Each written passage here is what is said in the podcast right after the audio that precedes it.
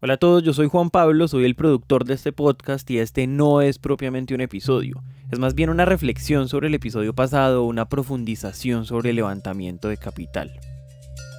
En el episodio pasado les narramos el paso de Trora por Y Combinator y les contamos cómo en ese proceso ellos fueron capaces de recaudar 3 millones de dólares de inversión que obviamente fueron muy importantes para la compañía.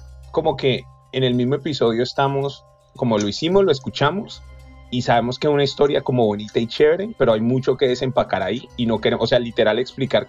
Este miedo que estamos teniendo lo deberíamos expresar.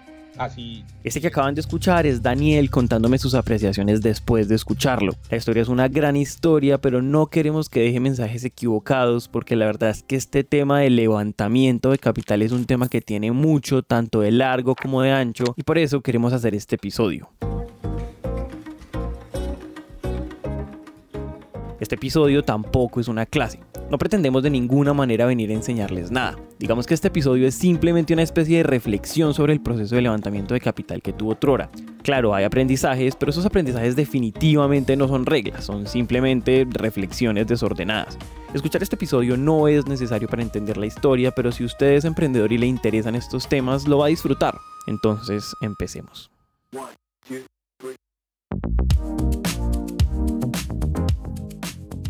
Lo primero que quisiéramos decir es que emprender no se trata de levantar capital.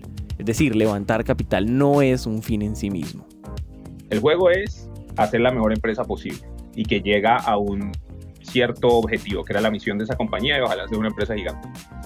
Los recursos económicos, como levantar capital, son una forma de tener como gasolina para llegar allá, pero no es el objetivo final, es como un peldaño. ¿Tú me entiendes? Y es un peldaño que tiene riesgos también. Levantar capital no es bueno y puro en sí mismo. Tiene unas consecuencias que pueden ser negativas y muchas que pueden ser positivas. Entonces, si vos pensás cuál es la mejor empresa, pues la que creció a ser gigante y no levantó un peso. Entonces, a veces las personas piensan en la financiación como, como aquí ya voy a ser una empresa buena, entonces si llego a levantar un millón de dólares ya hay una empresa buena. Y eso no es verdad. Si levanto un millón de dólares, tengo los recursos para poder armar una empresa buena. Pero entonces, si vos estás tratando de hacer un negocio y llegas a ese millón de dólares y no sabes qué hacer con ella porque no tienes product market fit, no sabes cómo contratar, no sabes cómo crecer el mercado, no sabes cómo hacer nada de eso, pues lo que tenés es una apuesta, pero no tenés una empresa. Entonces, hay gente que a veces siente que si levanta mucho capital, entonces ya va a una empresa de verdad y no es verdad. Eh, la empresa es buena por las métricas que tiene. Ahora, todas las empresas se pueden hacer de una manera o de la manera completamente extrema. O sea, pues puedes hacer una empresa sin levantar un peso y demorándote 20 años, o puedes hacer una empresa levantando 100 millones de dólares en el papel y haciendo, o sea, todo se puede hacer. Uno lo que debe tratar de entender y ojalá conocer es cuáles son los, los trade-offs o cuáles son las cosas, los beneficios de una y los posibles riesgos de una y de la otra. Entonces, por ejemplo, si nosotros queremos ser absolutamente dueños de toda la compañía en cualquier momento y pagarnos un dividendo, no podemos levantar capital, porque entre las, de las condiciones para levantar fondos de capital privado es que uno no se puede pagar un dividendo. Entonces la única forma en la que uno va a recibir retorno de la compañía es cuando haga IPO, o sea, cuando salga bolsa o cuando alguien te compre. Y eso es una decisión que uno toma al principio, pero a veces la gente dice va a levantar capital y no tiene idea que ahí ya no se puede pagar dividendos. Entonces, eso es un problema. ¿Sí o qué? Entonces vos me decís, la única forma de crecer es levantando capital. Pues no sé, pero una forma segura de no pagarse dividendos es levantando capital. ¿Me entiendes? Entonces, uno en vez de decir esta es la forma correcta o esta es la forma incorrecta, uno mira cuáles son los objetivos del negocio. Si uno tiene una empresa que hace 100 mil dólares al año y no pierde plata, si vos puedes crecer esa empresa con recursos propios, pues podría llegar a tener una empresa de la que sos 100% dueño y que sea grande, pero de pronto te demoras mucho tiempo en llegar allá. Entonces te puede dejar el mercado o te demoras 10 o 20 años en tener la empresa que quieres tener.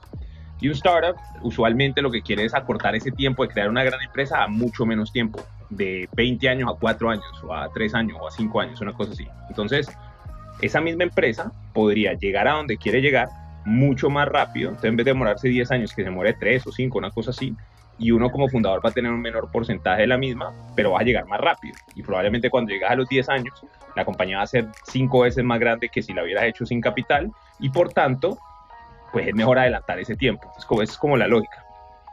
Pero del otro lado también hay un problema y es, si vos tenés un negocito que es bueno y que funciona, y te metes en la vaca loca de levantar fondos de capital, puede que ya no tengas alternativa y que el negocio no crezca para dar ser tan grande que más la plata te la gastas y ya no es tan atractivo. Entonces nunca llegas a ser esa empresa grande que quería ser y la levantada de capital de hecho te hizo daño. Si vos decís, mira, yo quiero trabajar con la gente más inteligente del mundo y pagarles un super salario, cuando ahorita tenés un negocio chiquitico. Pues hacer eso sin levantar capital es berracamente difícil, porque ¿cómo vas a hacer para traer a una gente super top y pagarle un mundo de salario si no lo puedes costear?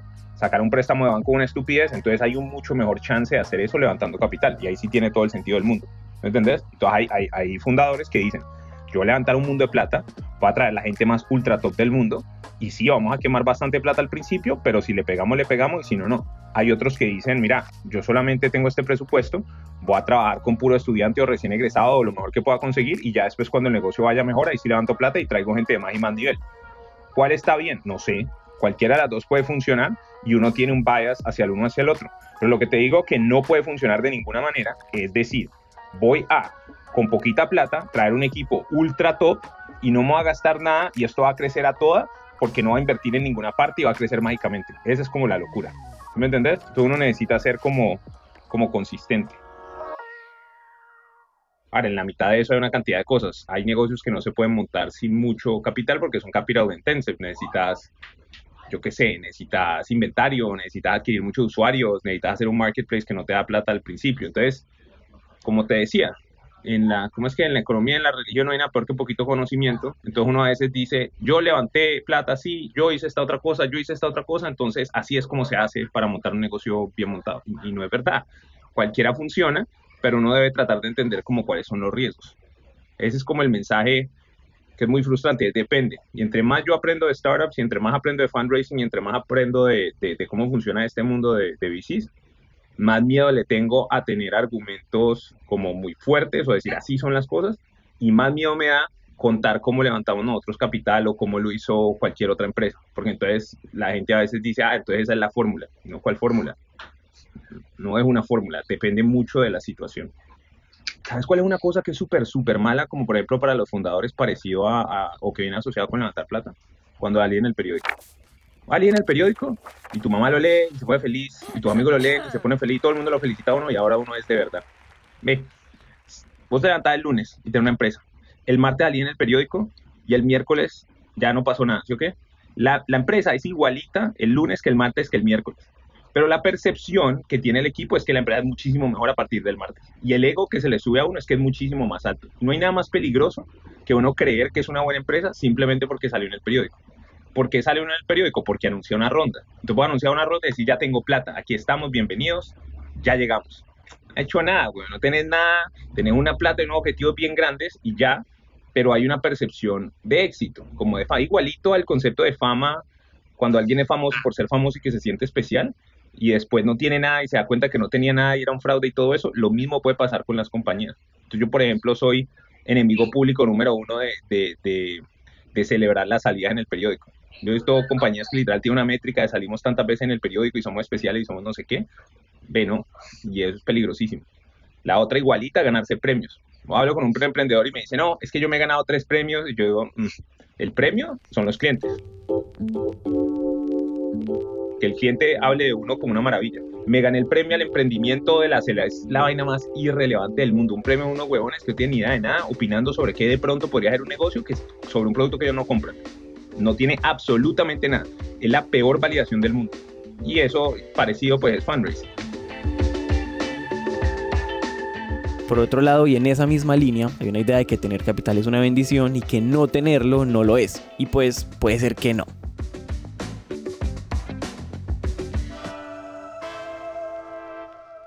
A veces no tener capital es un, es un blessing in disguise, o sea, es, un, es una bendición disfrazada porque lo obliga a uno a ser más creativo. Entonces vos tenés poquitos recursos y tenés que encontrar la forma de hacer más con menos.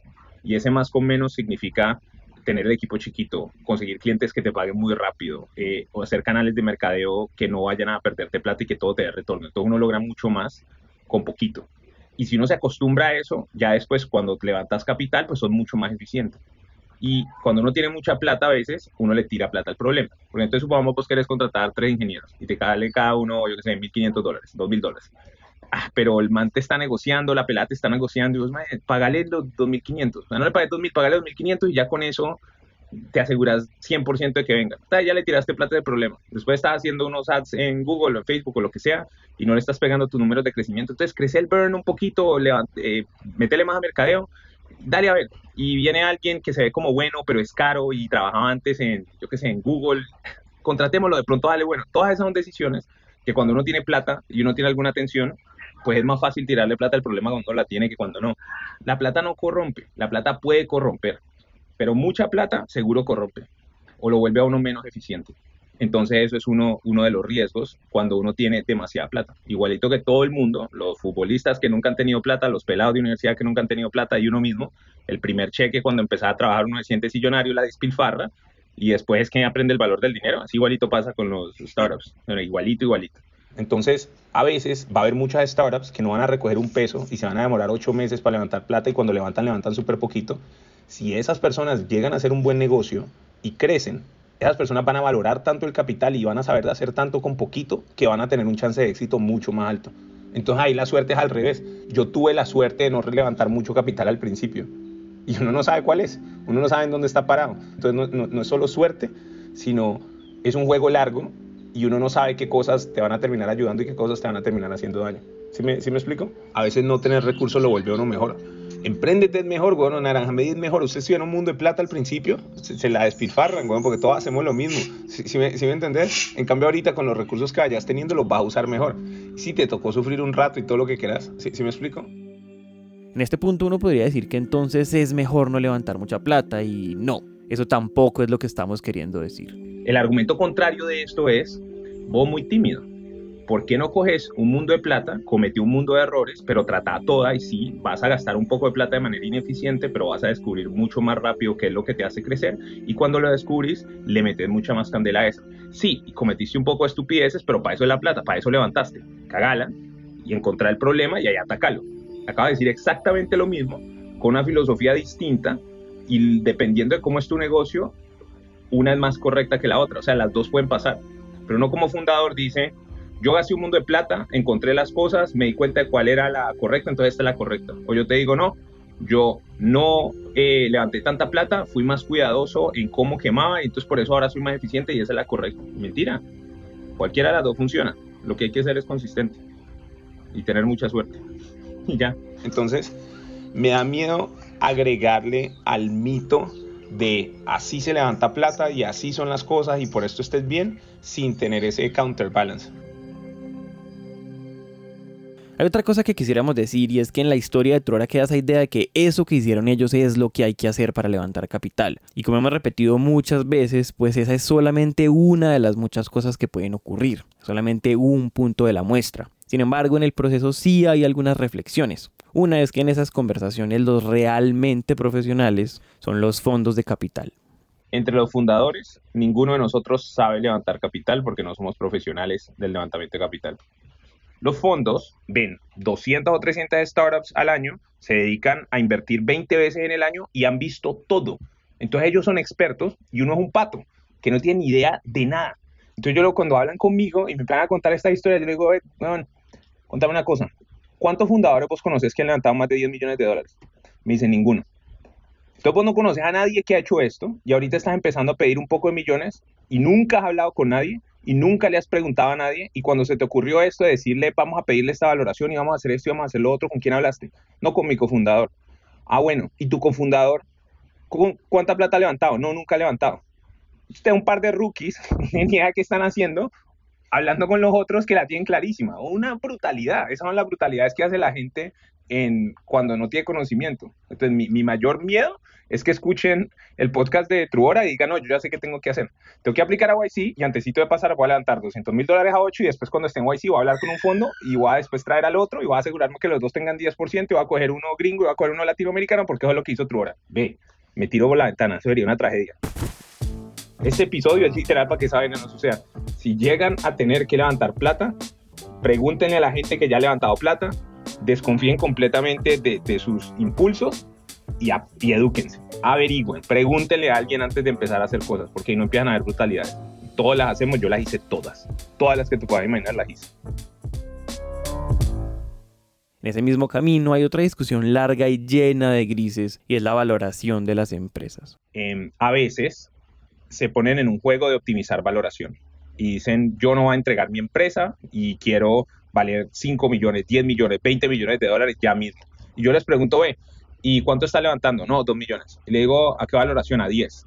Y digo, ok, ah, pero es que este me ofreció a 12 o a 13, entonces voy a tratar de levantar a 12 o a 13 porque es que no quiero regalar la empresa. Y yo le digo, ve, huevón, mi empresa no vale 10 millones y la tuya tampoco. ¿Estamos de acuerdo? Listo, estamos de acuerdo. Entonces vamos a cambiar el juego, vamos a hacer un juego aquí todo pretencioso donde vamos a poner unos números, pero vos y yo sabemos que esto no es lo que vale tu empresa, ni la mía tampoco. ¿Estamos? Estamos, listo.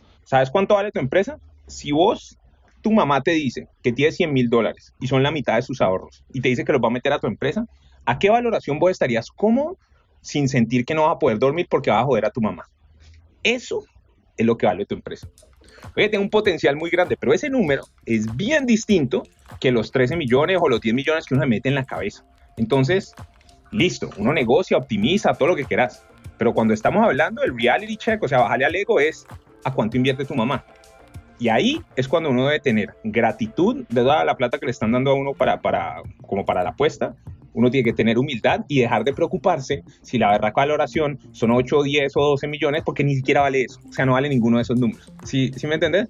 Por el otro lado, hay un problema al revés, que es que alguien te ofrece, yo qué sé, 100 mil dólares por un tercio de la empresa y eso de entrada te garantiza que va a ser muy difícil para vos crecer después. O sea, cualquier ronda chiquita de poquita plata que te tome un porcentaje de la empresa muy grande, casi que te garantiza que no vas a poder crecer a toda, porque va a haber muy poco ownership, o sea, muy poco stock de los, de los fundadores en la compañía y cuando llegue un fondo no le va a parecer atractivo.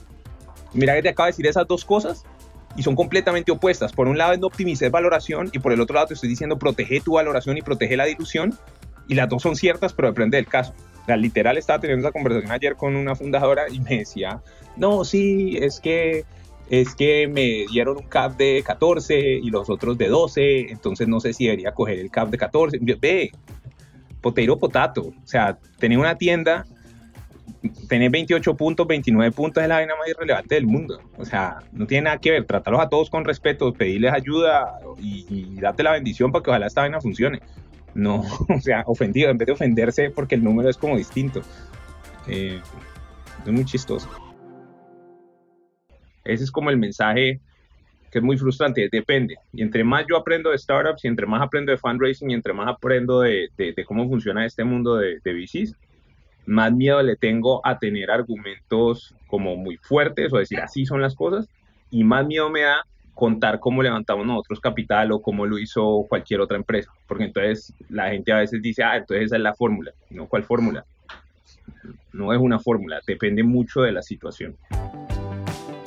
Hasta aquí llega este episodio. Si les gustaría profundizar en esos temas de levantamiento de capital, escríbanos a podcast.truora.com y si hay suficiente interés haremos un episodio de bono sobre mejores prácticas y errores típicos en el proceso. Habiendo dicho esto, estamos listos para el episodio número 10 que va a estar disponible a partir de mañana, es decir, del lunes 27 de julio del 2020.